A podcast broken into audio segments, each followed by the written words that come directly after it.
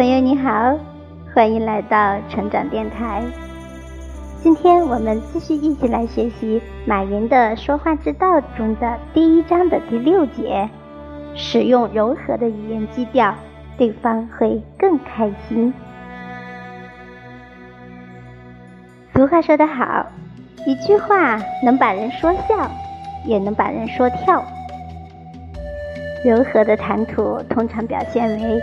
语气亲切，语调柔和，语言含蓄，措辞委婉。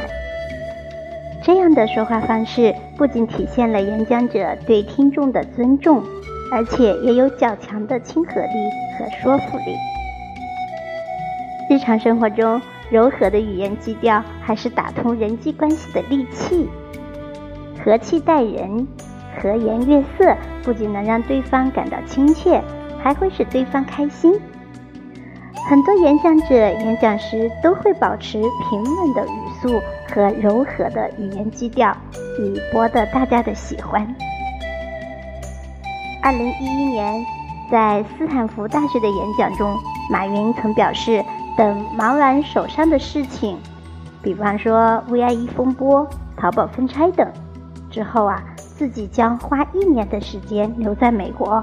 好好的思考和放松，但是没过多长时间，马云和张勇以及阿里集团秘书长邵晓峰等高管团队再次就淘宝商城新规引发的争议进行说明。在发布会上，马云坦言，打假是淘宝商城推出新规则的首要目的。这次推出新规则，主要是因为淘宝商城长期以来受假货困扰，几个部委联合打假，要求提升网上诚信。而电子商务规模越来越大，如果我们不对假货、水货采取措施，中国电子商务就走不远。此外，中国电子商务升级的需要和美国与欧洲对中国中小企业的影响，也促成了新规则的推出。马云表示，中国电子商务正面临产业升级。我认为，三年到五年之内，中国经济会面临挑战，受到挑战最大的是中国民营企业和中小企业。记者发现，在上台前，马云频频看手掌心，因为那里写着四五个“忍”字。马云笑称，这是为了督促自己不要发脾气。马云称，今年以来一直不太顺利，让他痛苦的事情出现了三次，包括淘宝被电视台批假货多、支付宝事件以及这次的淘宝商城新规风波。希望这是最后一次。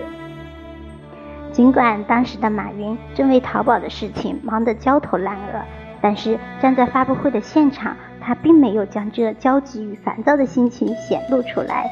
反而十分平和，坦言自己打算如何去解决这次淘宝风波。这种柔和的语言基调，让马云的话变得更加委婉，而且表现得情真意切，更能为人所接受。生活中啊，运用柔和的语言与人交谈，会很快化去彼此之间的陌生与尴尬，往往更易被人接受。因为这样不仅可以看出说话人随和的性格，还能让对方觉得你很容易相处，你自然也就更受欢迎。说话时的态度好坏是决定谈话成功与否的重要因素，因为谈话双方在谈话时都会相互观察对方的表情、动作，所以谈话中一定要给对方认真、诚恳的印象。使用谦让的表达方式，不仅能表达对对方的尊重和宽容，而且其本身就是一种感化。即使此时对方气在心头，只要你语言婉转，能够和气说话，那么同样也能赢得对方的尊重和理解。在人际交往中，哪些话该说，哪些话不该说，话应怎样去说，才更能达到人际交往的目的？这是交谈礼仪应该注意的问题。一般来说，柔和的语言基调往往更能打动人心，所以在今后的日常交谈中，我们一定要学会让语言变得柔和起来。好的，今天的分享就到这里，感谢你的聆听，下期我们再会，拜拜。